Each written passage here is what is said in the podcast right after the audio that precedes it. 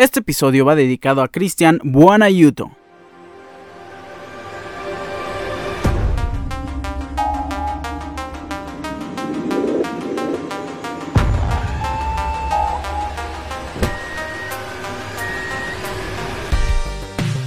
El pasado lunes, el día de ayer, estaba viendo el partido del Cremoense en contra de la Fiorentina y pasó algo que ya tenía mucho tiempo que, no veía, un gol olímpico, gol olímpico de Cristian Buonaiuto, este jugador, buen mediocampista, el número 10 del, Cremoense, entró eh, de suplente, mandó un buen centro, ojo, se, se, marcó como un gol para el defensa lateral derecho eh, Bianchetti, Mateo Bianchetti, pero a vista de todos fue un gol olímpico y yo me quedo con que fue un gol olímpico, el registro dice otra cosa, yo la vi entrar, en fin, fue un golazo y me dio una alegría que ya desde hace bastante tiempo no veía en el fútbol profesional. ¿Cómo están? Hoy es martes 16 de agosto, episodio número 126 de Deportes Ricardo Cerón Podcast. Hoy tenemos muchas cosas de qué hablar, las transferencias en Europa, todas las ligas europeas, Bundesliga, Serie A, Premier League, Ligue 1, la Liga, ya todas tienen por lo menos una jornada. La Liga MX hoy se estrena también, mexicanos en Europa, tenemos la NFL, NFL Fantasy y la sección de Fórmula 1 con la comparación de un par de equipos más. Comenzamos. Iniciemos con los tres fichajes que se llevaron a cabo en Europa. En este periodo de días iniciamos con el jugador joven de, la Masía, Nico González, tan solo 20 años. Bueno, pues tras la llegada de Kessie, que por ahí tienen muchos problemas con los registros aún el Barcelona, todavía tienen hasta el 31 de, de agosto para resolver esos temas, caso similar al de Andrés Guardado, en fin. Pues sí, con la llegada de muchos medios se pierde un lugar para Nico González que tiene que salir de la institución. Buena noticia, sale a préstamo nada más, llega al Valencia, se queda en la Liga Española para tener actividad, para jugar con un equipo de una buena magnitud en la liga. Y sí, se va a préstamo para ver qué puede hacer un año y pues sí, no tiene cabida en el Barcelona. Otro fichaje también a préstamo es para el Villarreal, también de la Liga Española. Fichan a Giovanni Lo Celso, buen mediocampista, tiene 26 años, ex del Tottenham, que ha estado a préstamo en varios equipos, principalmente de la Liga Española. Pues sí, llega a préstamo y me parece un excelente fichaje para el Villarreal, me parece un buen fichaje para acompañar a Dani Parejo. El último fichaje es de Sergio Gómez, llega del Anderlecht, tiene un valor de 10 millones, tan solo 21 años, llega por un total de 13 millones al Manchester City. Un fichaje joven. Siempre los equipos grandes eh, tienen una especie de fuerzas básicas dentro de la plantilla principal y son jugadores jóvenes que en la actualidad ya los jóvenes tienen un nivel mucho mejor al de los jóvenes de hace 10 o 15 años entonces está bien que llamen eh, a jugadores jóvenes que son futuras promesas evidentemente del club. No creo que este jugador le gane el puesto eh, a Ilkay Gundogan, a Kevin De Bruyne, a Rodri, a Bernardo Silva, que también otro rumor se comenta que Bernardo Silva podría salir del Manchester City con camino a Barcelona. En fin, hasta ahora esos son rumores. Lo que sí es eh, la noticia concreta y el último fichaje del Manchester City es Sergio Gómez, que llega por un total de 13 millones a la institución Citizen. Vámonos a las ligas europeas.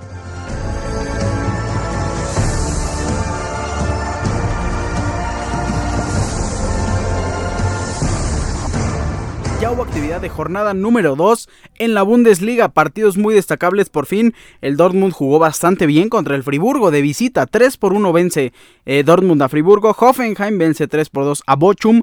Verden Bremen 2 por 2 empata en contra de Stuttgart. RB Leipzig también empata 2 por 2 eh, ante Colonia. Leverkusen pierde sorpresivamente ante Augsburgo. Hertha Berlín empata en contra de Eintracht de Frankfurt. Schalke 0-4 al recién ascendido empata también 2 por 2 en contra de Borussia Mönchengladbach.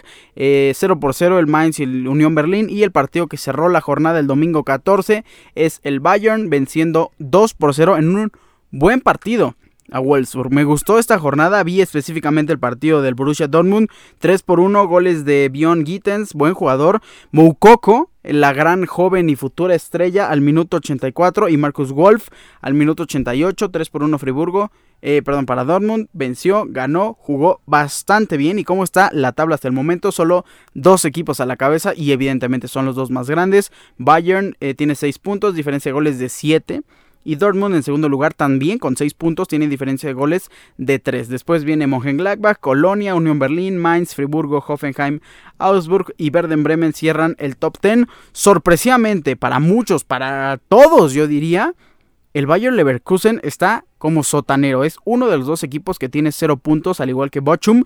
Bayer Leverkusen tiene dos partidos perdidos y una diferencia de goles de menos dos. Apenas es el inicio de la Bundesliga, pero el Bayer Leverkusen nos está sorprendiendo para mal. Vámonos a la Serie A.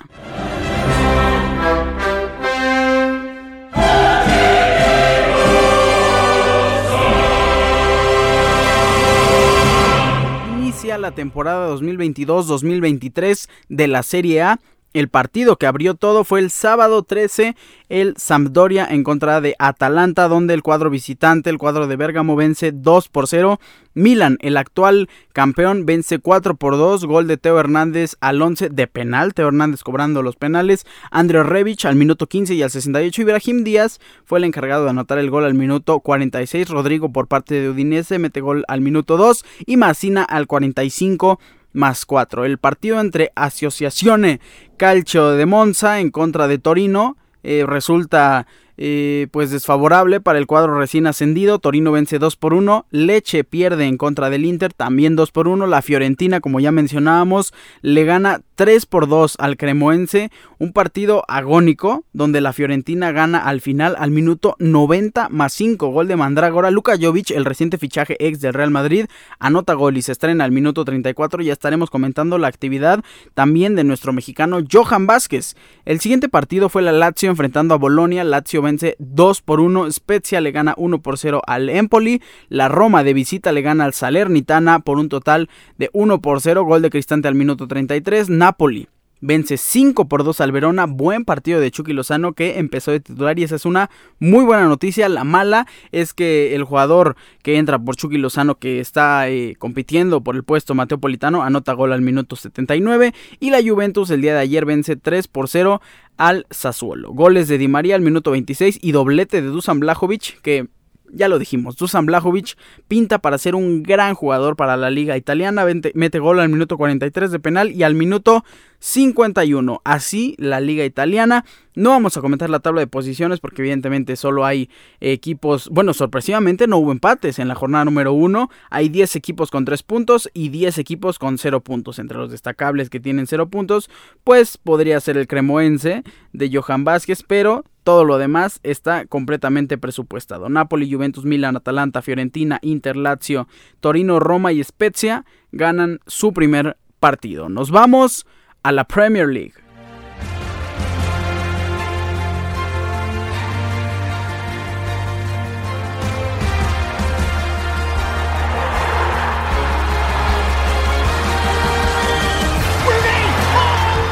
Hablemos de la jornada número 2 en el mejor fútbol del planeta, la Premier League. Me ha encantado estas primeras dos semanas porque ha habido bastantes sorpresas. Iniciamos con la victoria del Aston Villa 2 por 1 sobre el Everton. Southampton empata 2 por 2 en contra del Leeds. Arsenal vence 4 por 2 a Leicester City. Doblete de Gabriel Jesús al 23 y al 35. Les está resultando bastante bien este reciente fichaje. Brighton empata 0 por 0 en contra de Newcastle. Manchester City, como se esperaba, vence eh, pues 4 por 0 al Bournemouth. Gol de Ilkay Gundogan al 19. De Bruyne al 31. Phil Foden al, al 37. Y Lerma anota un gol en contra al minuto 79.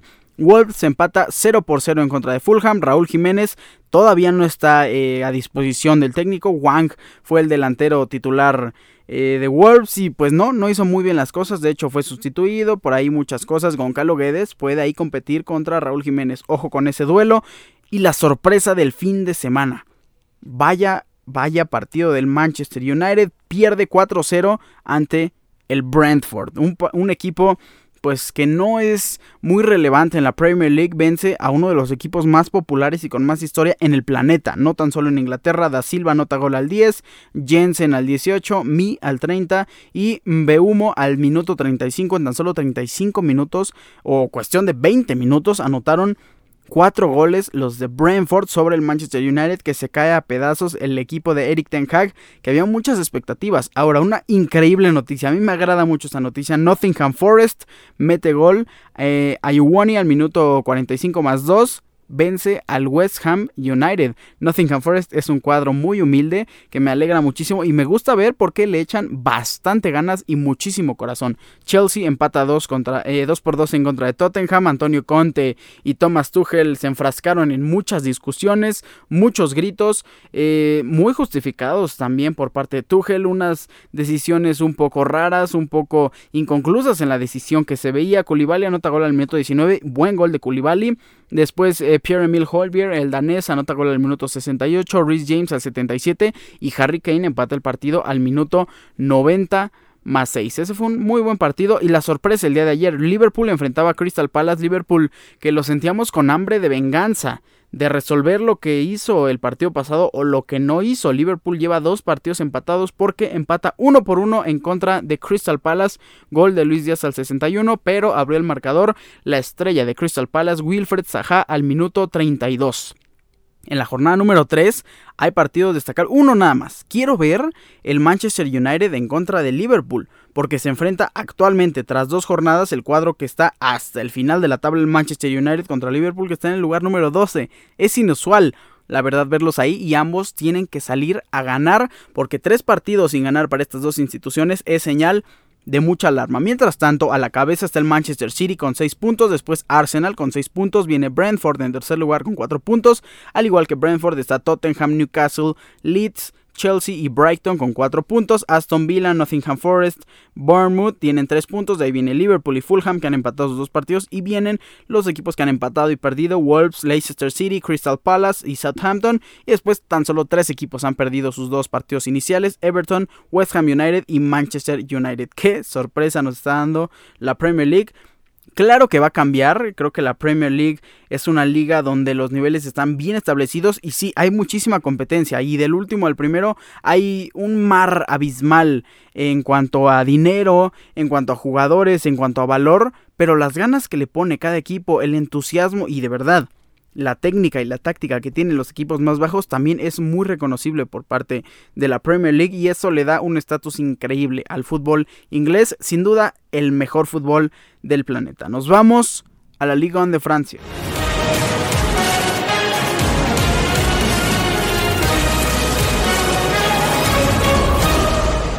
De Francia no hay mucho que comentar. La jornada número 2, el PSG ganó y goleó, evidentemente.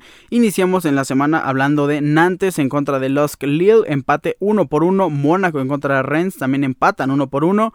Viene el partido de PSG en contra de Montpellier. Eh, Saco anota un gol en contra al minuto 39. Después viene Neymar Jr. a anotar gol de penal al minuto 43. Posterior a eso, Neymar repite la dosis al 51. Kylian Mbappé al 69. Y el reciente fichaje Renato Sánchez anota gol al minuto 87. Messi jugó, Messi jugó bien, jugó los 90 minutos, no anotó gol, pero sí tuvo una buena participación a mi parecer. Por parte de Montpellier, eh, Casri al minuto 58 y Techato al minuto 90 más 2 fueron los anotadores de los tantos para pues sí la inminente derrota de Montpellier que estaba claramente presupuestada. El Oriente en contra de Lyon fue pospuesto. Reims pierde en contra de Clermont y este resultado me parece muy bueno. A mí me agrada mucho Clermont. 4 por 2 para el cuadro que ya lleva una temporada en primera división. Ajaccio, ex equipo de Paco Memo, empata 0 por 0 en contra de Lens. Auxier empata 2 por 2 en contra de Angers. Toulouse, recién ascendido, un histórico, vence 3 por 0 a Troyes. Niza empata 1 por 1 en contra de Racing de Estrasburgo. Y otro empate, por si fuera poco, en la Liga de Francia. Stade Breton en contra de Marsella 1 por uno. Las posiciones están claramente decantadas para que el líder único en puntos, el Paris Saint Germain, ya se empieza a separar de su perseguidor, el Marsella, que tiene 4 puntos. Paris Saint Germain tiene diferencia de goles de más 8. Marsella tiene 4 puntos, empatado en puntos con los Lille, Toulouse, Mónaco y Lens. Después vienen los equipos con 3 puntos, que es Lyon y Lorient, que tienen un partido pendiente, su partido. Eh, Montpellier tiene 3 puntos, Clermont tiene 3 puntos, Angers tiene 2 puntos, Niza y Nantes también tienen 2 puntos. Después vienen Stade con 1 punto, Racing de Estrasburgo, Ajaccio, Rennes y Auxier con 1 punto. Y al final de la tabla está Troyes y Reims con 0 puntos cada uno. Esto en actividad de la Ligue 1 de Francia y nos vamos al debut de la Liga Española.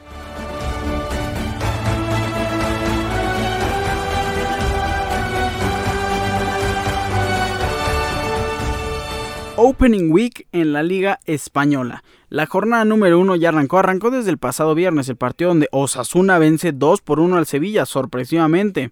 Gol de Ávila al minuto 9, Aymar Oroz al minuto 74 de penal, Rafa Mir fue el que empató el partido al minuto 11, en fin, después del penal, así se quedó el partido. El sábado juega Celta de Vigo, jugó Celta de Vigo en contra de Español, empataron a 2. Valladolid pierde ante el Villarreal 3 por 0. Barcelona empata 0 por 0 en contra del Rayo Vallecano. La Real Sociedad vence 1 por 0 al Cádiz. Valencia 1 por 0 al Girona.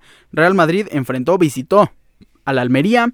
El Almería le hizo pasillo, fue un gesto bastante respetuoso y se agradece bastante. Vence 2 por 1 Abrió el marcador Ramazani del Almería al minuto 6. Después vino Lucas Vázquez al 61 y David Alaba termina con las aspiraciones de Luz de Almería al minuto 75 para que el Madrid venciera 2 por 1. Athletic empata 0 por 0 en contra de Mallorca. El Atlético de Madrid en un buen partido del día de ayer vence 3 por 0 al Getafe. Gol de Morata al 15. Gol de Morata de nuevo al 59 y Antoine Griezmann cierra eh, las cosas para el Atlético de Madrid al minuto 75. Real Betis Balompié vence 3 por 0 y hay que comentar ahorita en Mexicanos en Europa lo que pasa con Andrés Guardado porque está teniendo un problema bastante serio con el Betis, caso similar al del Barcelona. En fin, Real Betis Balompié vence 3 por 0 con gol de Borja Iglesias al 28, Juanmi al 39 y al 60. Vence 3 por 0 al Elche. La jornada número 2 tiene partidos interesantes. El Celta de Vigo en contra del Real Madrid. Atlético de Madrid en contra Villarreal. Me gusta muchísimo. El domingo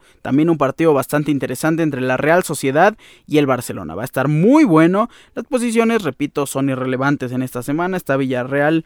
Y Atlético de Madrid, eh, Betis, Real Madrid, Osasuna, Real Sociedad y Valencia a la cabeza con 3 puntos. Vámonos a la Liga MX.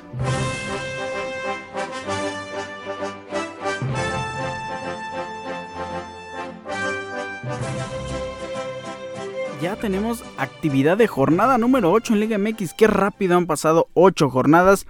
Recordemos que este torneo va a estar un poco más apretado y de hecho viene una semana media en la jornada número 9. Este torneo está un poco más apretado porque tenemos el mundial y tenemos que empezar a eh, juntar los partidos para que los eh, jugadores puedan descansar, puedan irse desde antes a sus convocatorias. En fin, va a estar más apretado este torneo. Querétaro abre la jornada, ya lo habíamos platicado, un empate 1-1 en contra de San Luis, aburridísimo. Monterrey en el partido de la semana vence a Necaxa 2 por 1, gol de Aguirre y de Ponchito González que está jugando sumamente bien Ponchito González. El siguiente partido enfrentó a eh, Tijuana en contra de Puebla. Me encantó ese partido 3 por 3. Mazatlán. Sorpresivamente Mazatlán vence 3 por 0 a León.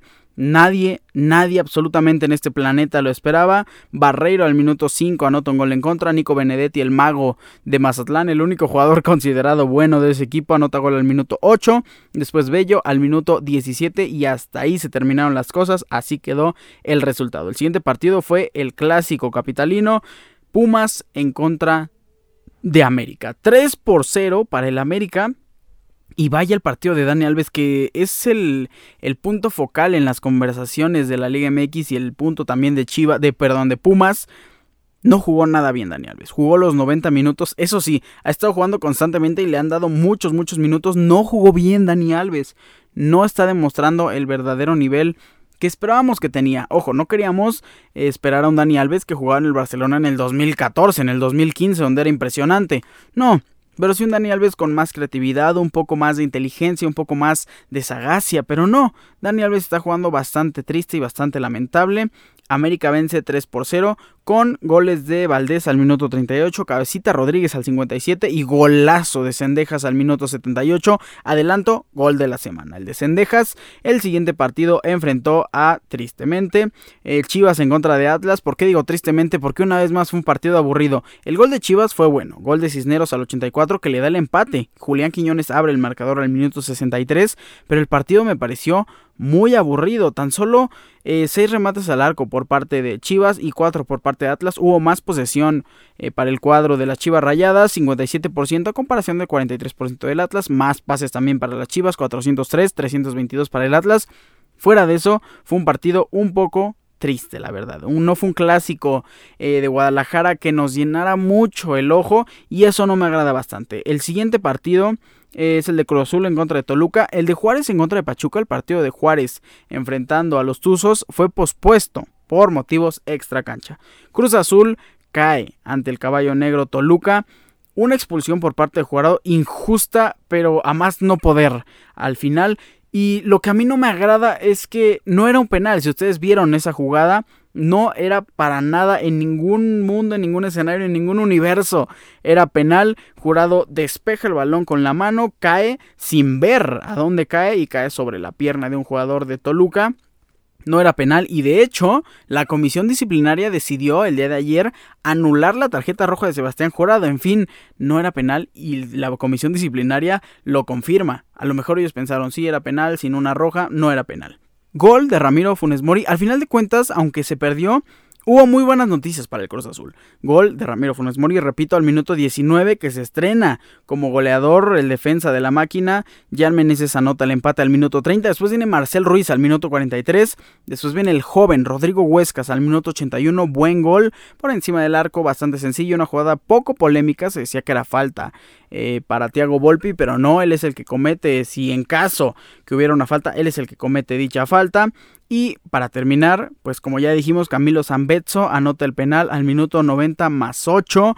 Eh, Escobar, Juan Escobar, el defensa, el mejor portero de la liga, solo un gol recibido en 8 jornadas. Juan Escobar, el defensa se pone como portero. Y pues sí, Camilo Zambezzo anota muy fácil ese penal que le da la victoria 3 por 2 al cuadro del Toluca el pasado sábado, perdón, el pasado domingo 14 de agosto. El siguiente partido que tenemos que destacar en la Liga MX es el partido que se jugó también el día domingo y para cerrar la jornada entre Tigres en contra de Santos, Tigres vence 2 por 0, gol de Córdoba y gol de Luis Quiñones al minuto 57. Rafa Carioca sale expulsado al minuto 61, no fue muy relevante, hubo muchos remates, eso sí, 19 remates por parte de Tigres y 21 por parte de Santos, 7 remates al arco para, para los felinos y 6 remates al arco por parte de Santos Laguna. Hubo más pases por parte de Tigres, también hubo más posesión y la victoria al final se la lleva el cuadro de Tigres. ¿Cómo queda la tabla de posiciones? Toluca tiene un partido más que Monterrey y tiene un partido más que Tigres, dos partidos más que Pachuca ahora. Toluca es líder único con 20 puntos, Rayados tiene 19, Tigres tiene 18, después viene Pachuca con 12 puntos, Necaxa en quinto lugar con 12 puntos también, Puebla tiene 11 puntos, al igual que Cholos de Tijuana. En octavo y noveno lugar tenemos un empate con Santos y América, ambos con 10 unidades. Mazatlán tiene 9 puntos, León tiene 11 puntos, Atlas tiene 8 puntos, Pumas está en el treceavo lugar con 8 puntos también, Atlético de San Luis en el lugar 14 y Cruz Azul en 15 lugar y me lastima ver a mi máquina. Ahí tiene 8 puntos, en lugar 16 está Juárez con 7, Chivas en lugar 17, alarmante la verdad con tan solo 6 puntos y Querétaro que ya es el habitual sotanero de esta edición de la Liga MX Apertura 2022 con tan solo 3 unidades. Pero ¿cómo está el goleo? Pues a mí me encanta mencionar el goleo porque aunque no lo crean, Santiago Jiménez sigue siendo líder de goleo de la Liga MX. Tiene 408 eh, minutos a comparación del segundo lugar que es de Monterrey. Eh, Arturo Alfonso González Ponchito que tiene 4 goles tiene 513 minutos. Santiago Jiménez ya debutó en la Eredivisie de, de Holanda y sigue siendo líder aquí en México. Repito, Ponchito González está en segundo lugar, Funes Mori está en tercer lugar también con 4 puntos, 4 goles, perdón. Nico Ibáñez tiene 4 goles y Henry Martínez en quinto lugar con también 4 goles. En la mejor ofensiva es Rayados de Monterrey con 19 goles. La mejor defensiva Pachuca, que tan solo ha recibido 4 goles. Muy, muy buena defensa de Pachuca. El fair play sigue siendo para el América con 12 tarjetas amarillas. Así quedan las estadísticas de la Liga MX. Pero ¿cuál fue el mejor partido? El mejor partido sin duda, Tijuana en contra de Puebla. Muy buenos goles, muy buen ataque por parte de ambos equipos y la verdad es que estuvo muy entretenido el partido. El peor partido Querétaro-San Luis, eso no hay duda. El mejor gol fue de Alejandro Sendejas para el América al minuto 78. Muy, muy bonito gol de Sendejas, muy elaborada la jugada y se le vio mucha, mucha técnica individual. Y por cierto, antes de cerrar la jornada número 8, hay que felicitar al Atlas porque el día de ayer cumplieron 106 años, el 106 aniversario de los académicos del Atlas que por fin, después de tantos años, después de cincuenta y tantos años sin ganar, tuvieron un bicampeonato y sus aficionados deben de estar sumamente felices. Ahora vamos a hablar de la previa, porque tenemos jornada 9, doble semana, partidos de semana media el día de hoy, el día de mañana y el día jueves. Se juegan todos, menos un partido que incluye a las Chivas Rayadas de Guadalajara en contra de Tigres. En fin, La jornada se abre el día de hoy con el Mazatlán en contra de Querétaro en punto de las 7 pm, Atlas en contra de Juárez también a las 7, Puebla en contra de Necaxa, buen partido a las 9 de la noche, Toluca mañana en contra de Monterrey a las 7 pm, ese partido es imperdible de verdad, Cruz Azul en contra de Cholos a las 9 de la noche, Pachuca en contra de América, también buen partido a las 9 de la noche, y el día jueves Santos se enfrenta a León a las 7, Atlético de San Luis cierra la jornada recibiendo a Pumas en el Alfonso Lastras a las 9.05 de la noche. ¿Cuál es el top 3 de la previa de la Liga MX. El primero. El lugar número 3, Puebla en contra de Necaxa. Ese partido también es muy imperdible y me agrada mucho. Ese encuentro en punto de las 9 pm el día de hoy, no se lo pierdan. Pachuca en contra del América es el segundo lugar en nuestro top 3. El partido será el de mañana a las 9.05 también de la noche. Y el día de mañana tenemos también el mejor partido e imperdible. Toluca en contra de Rayados. Momentáneamente son el 1 y el 2 de la liga. Es un completo duelo de titanes el día de mañana miércoles a las 7 pm desde Toluca, desde el Nemesio 10. No se lo pueden perder por nada, por nada del mundo. Nos vamos a Mexicanos en Europa. Regresa a este programa una sección que a mí me agrada bastante, mexicanos en Europa, nuestros paisanos en el viejo continente, y se refresca la sección con nuevos jugadores, ya lo habíamos comentado, hablemos de Raúl Jiménez, eh, lobo mexicano que sigue lesionado con Wolves, el siguiente jugador del que vamos a hablar, y este es el orden oficial que vamos a tener a partir de hoy, cada lunes, Orbelín Pineda con el AEK Inicia la Superliga de Grecia el 20 de agosto, el sábado, y Orbelín Pineda pinta para ser un titular indiscutible. En la eh, Liga de Holanda, en la Liga de Países Bajos, Edson Álvarez juega los 90 minutos y qué partido, una asistencia y tuvo 100% de sus duelos ganados. La victoria fue 6 por 1 sobre Groningen. Jorge Sánchez, también del Ajax, aún no juega, se sigue preparando y adaptando para poder debutar lo antes posible. Santiago Jiménez con el Feyenoord ya debutó entra al minuto 78 en el empate 0-0 en contra de Jerembin. Creo que Santi Jiménez puede hacer muy muy bien las cosas y me está ilusionando lo que Bebote puede lograr en Holanda de cara principalmente a Qatar 2022. Eric Gutiérrez con el PSB entra al minuto 60 en la victoria 5 por 2 sobre Go Ahead Eagles. Irving el Chucky Lozano, que partidazo se aventó el día de ayer eh, con el Napoli. Al, juega 76 minutos en la victoria 5 por 2 y da una asistencia de centro, alza la cabeza, la da bastante bien. El Napoli venció a Elas Verona, repito, 5 por 2. Johan Vázquez con el Cremoense juega los 90 minutos. Tristemente su equipo pierde 3 por 2 ante la Fiorentina. Diego Laines también debuta entra al minuto 73 con el Braga en la victoria 3 por 0 sobre Famalicao. Andrés Guardado. Vamos a hablar un poco del tema de Andrés Guardado. Caso similar al del Barcelona. No han podido registrar al jugador mexicano. ¿Por qué?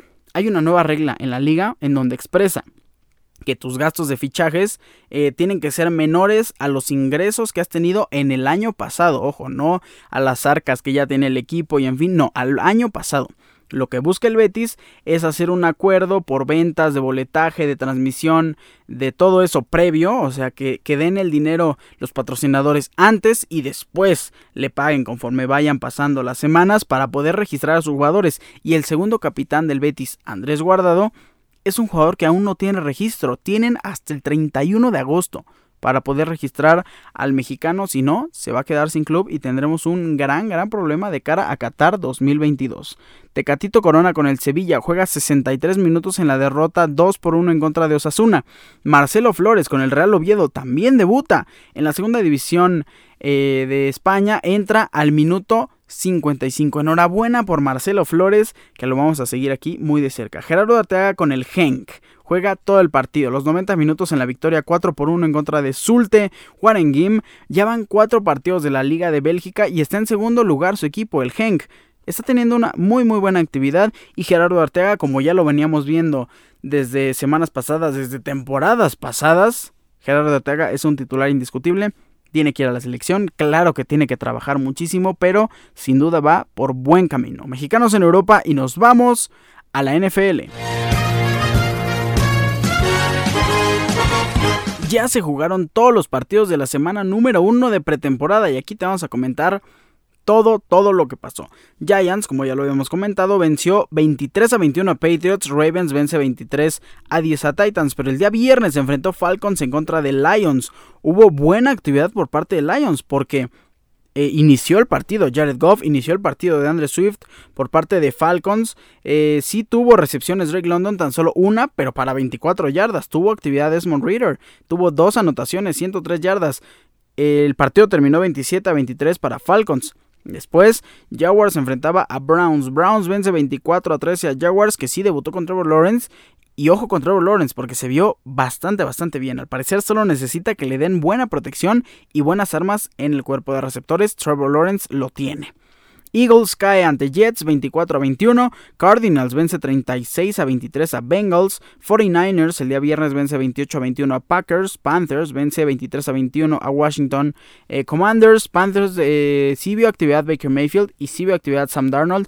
Va a ser una muy muy interesante pelea. Bears vence 19 a 14 a Chiefs. Bills 27 a 24 a Colts. Steelers vence 32 a 25 a Seahawks. Y lo que todos se preguntan, ¿jugó Kenny Pickett? Por supuesto que jugó Kenny Pickett tuvo 15 eh, intentos, 13 completos, 95 eh, yardas y 2 touchdowns. También tuvo actividad Mason Rudolph y también tuvo actividad Mitchell Trubisky. Los tres quarterbacks lanzaron eh, por lo menos un touchdown. Kenny Pickett lanzó dos y también fue el jugador que lanzó más yardas por pase, también fue el que tuvo más oportunidades o más completos, corrió muy bien Anthony McFarland, me gustó un acarreo también por parte de un jugador muy interesante, Jalen Warren de, Steelers y también de Master Tick tercero, jugador novato. Va a estar muy interesante el backfield de Steelers si algo le llegara a pasar a Najee Harris. Dolphins vence 24, 26 eh, a 24 a Tampa Bay Buccaneers. Texans vence 17 a 13 a Saints. Broncos 17 a 17 a Cowboys. Rams vence 29 a 22 a Chargers. Y para terminar la eh, jornada número 1 de pretemporada, Raiders vence 26 a 20 a Vikings.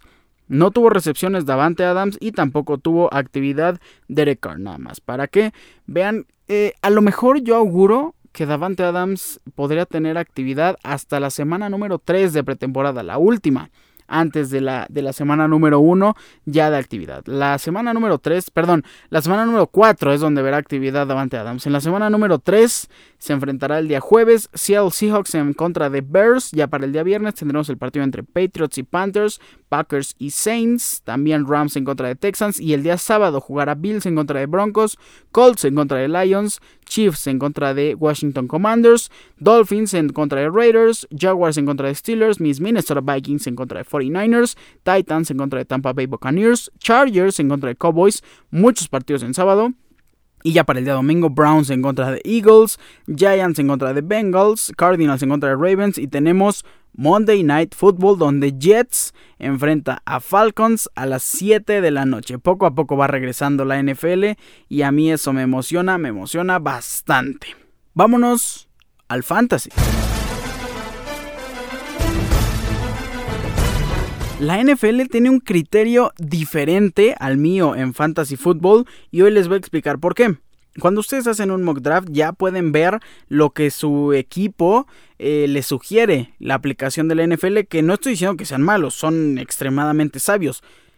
Y hoy les voy a comentar qué jugadores están como los mejores. Ahora, no vamos a acomodarlos en el orden general porque eh, nos tardaríamos mucho y revolveríamos bastante. Vamos a hablar en el orden eh, por posición. Iniciemos con los quarterbacks. En la NFL los expertos dicen que Josh Allen va a ser el mejor quarterback. Está mejor proyectado, al igual que Mahomes en segundo lugar, Justin Herbert, Kyler Murray, Lamar Jackson, Jalen Hurts. Me sorprende que Joe Burrow esté tan abajo. Aaron Rodgers, que sí le han quitado bastantes piezas en el cuerpo de receptores. Matthew Stafford, Dak Prescott, Russell Wilson, Trey Lance, que ojo con Trey Lance puede ser una gran sorpresa. Tom Brady, Deshaun Watson, aún con su suspensión. Después viene Justin Fields, Hill y Trevor Lawrence está muy abajo. Después viene Derek Carr, Tua, eh, Matt Ryan, Carson Wentz, Garoppolo, Mac Jones, Taylor Heineke, Teddy Bridgewater. Está Taylor Heineke antes de Carson Wentz, sorpresivamente. Y después de eso, después de Teddy Bridgewater con Miami, viene Trevor Lawrence. Me parece sumamente, sumamente injusto en los running backs. Aquí sí, Jonathan Taylor, que tiene que ser tu pick 1. A lo mejor McCaffrey, está ahí la discusión, pero creo que tu pick 1 tiene que ir a la segura con Jonathan Taylor, un jugador joven, fuerte, que ha demostrado que puede hacer increíblemente las cosas. Después viene McCaffrey, Eckler, completamente de acuerdo. Donde ya no estoy de acuerdo es con Derrick Henry y con Joey Mixon, que vienen después. Están por delante de Dalvin Cook. Después viene Najee Harris y Alvin Kamara, que se comenta que ya no podría tener su suspensión, podrían aplazarla hasta el otro año. Entonces, ojo con Alvin Kamara, porque en muchos drafts o en muchos mocks se está yendo hasta la segunda ronda. Y si te llega Alvin Camara en segunda ronda, tienes que agarrarlo sí o sí aún corriendo el riesgo para tener un buen backup, agarra a Mark Ingram. Eh, Melvin Ingram, perdón. No, si es Mark Ingram. Eh, Nick Chubb, después viene Aaron Jones, Andrew Swift, Saquon Barkley, Ezekiel Elliott, Javonte Williams, David Montgomery, Antonio Gibson, Leonard Fournette, Elijah Mitchell. Y Elijah Mitchell es un gran riesgo. Después viene J.K. Dobbins, que también es un muy buen riesgo. Y James Conner está muy abajo. Con ese cerramos a los running backs. En los receptores está Cooper Cup, Justin Jefferson. Ya lo he dicho, me parece que Justin Jefferson va a tener una mejor temporada que Cooper Cup. Sorpresivamente, después viene Jamar Chase, Stephon Diggs, Davante Adams, Divo Samuel, Tyreek Hill, CD Lamb. Que ojo con CD Lamb, me encanta para esta temporada. CD Lamb, Keenan Allen, Mike Evans, Michael Pittman, que ha subido bastante el ADP. Eh, está AJ Brown, T. Higgins después de él. Eh, posterior a T. Higgins sigue Deontay Johnson, Jalen Waddle, Terry McLaurin, Brandon Cooks, que me parece está muy abajo. DK Metcalf, Chris Godwin, Amari Cooper, DJ Moore, Elijah Moore y Tyler Lockett. Cierran en los top de estos receptores que, híjole, yo creo que hay buenos receptores. En la posición de running backs tienes que agarrar dos rápidos sí o sí porque se acaban bastante rápido. Después de DeAndre Swift están muchas interrogantes. con Barkley, Ezekiel Elliott, Javonte Williams y estará Melvin Gordon. ¿Qué va a pasar? Ojo, Javonte Williams puede ser muy bueno. David Montgomery, Antonio Gibson, que no sabemos qué va a pasar. Leonard Fournette con su sobrepeso. Elijah Mitchell, que se dice que podría compartir el backfield con los otros corredores. En fin, tienes que agarrar dos corredores rápido. Mark Andrews está como el mejor Tyrant rankeado. Eso me sorprende bastante sobre Travis Kelsey. Yo no haría eso jamás. Jamás elegiría a Mark Andrews sobre Travis Kelsey. En fin, después está Kyle Pitts, que también me parece está muy alto. George Kittle, Darren Waller, los cinco mejores. Dallas Goddard, que puede dar muy buenas sorpresas. TJ Hawkinson. Después viene Dalton Schultz, Zach Ertz, Dawson Knox, Pat Freinmuth, eh, Mike Gesicki, Hunter Henry, Logan Thomas, Evan Ingram, Noah Fant, Robert Tonyan, Tyler Higby, Tyler Conklin, CJ Usoma. ¿Y dónde está Irv Smith? Eso también es algo que tiene que actualizar la plataforma de Fantasy. En lo personal me considero que está muy bien que no lo actualicen porque si yo soy el único, por ejemplo, en mi draft, bueno, si están escuchando esto, los, los que van a competir conmigo en el draft, evidentemente ya saben que voy a ir por Irv Smith y que creo que va a tener una gran, gran temporada 2022. Eh, Vámonos a la Fórmula 1.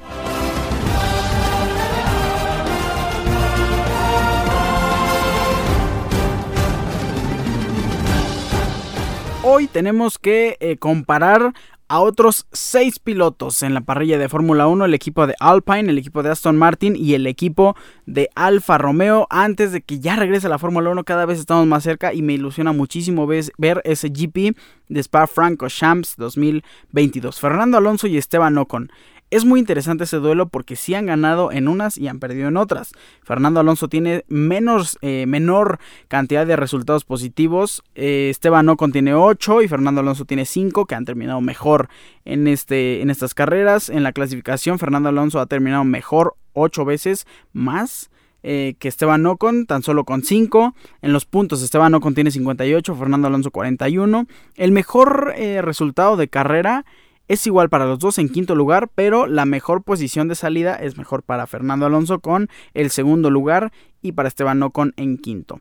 Did not finish, Fernando Alonso ha tenido dos y Esteban Ocon tan solo uno y eso me sorprende bastante con todo lo que ha pasado con Esteban Ocon. Hablemos de las siguientes escuderías, si les parece, vámonos con Alfa Romeo que sí es más sorprendente eh, lo que hizo Wang Yusu al inicio, pero ahora ya se han equilibrado más las cosas a favor de Valtteri Bottas que ha terminado mejor en 10 carreras que Wang Yusu, tan solo 2 ha terminado mejor sobre Valtteri Bottas en la clasificación. 10 mejores clasificaciones para Valtteri Bottas y 3 para Wang Yusu, 46 puntos para Bottas, 5 puntos tan solo para Wang Yusu.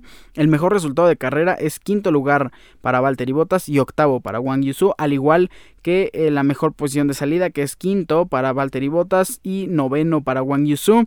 Wang Yusu ha tenido 5 did not finish, recordemos ese pues bastante aparatoso accidente de Wang Yusu que afortunadamente no resultó en más y eh, no ha terminado la carrera tan solo tres veces Valtteri Bottas. Cerramos con Aston Martin y la batalla entre Sebastian Vettel que estamos viendo su última temporada y Lance Stroll. Sebastian Vettel ha terminado mejor en seis carreras que Lance y Lance en cinco. Eh, Sebastian Vettel ha tenido mejor ocho clasificaciones, Lance Stroll tan solo tres. Ha tenido 16 puntos hasta el momento Sebastian Vettel y 4 Lance Stroll. El mejor resultado de carrera eh, le pertenece a Sebastian Vettel con el sexto lugar. Lance Stroll décimo también en la posición de salida. Lance Stroll su mejor ha sido en décimo y la mejor de Sebastian Vettel en noveno. Sebastian Vettel no ha terminado la carrera dos veces y Lance Stroll tan solo en una en una ocasión.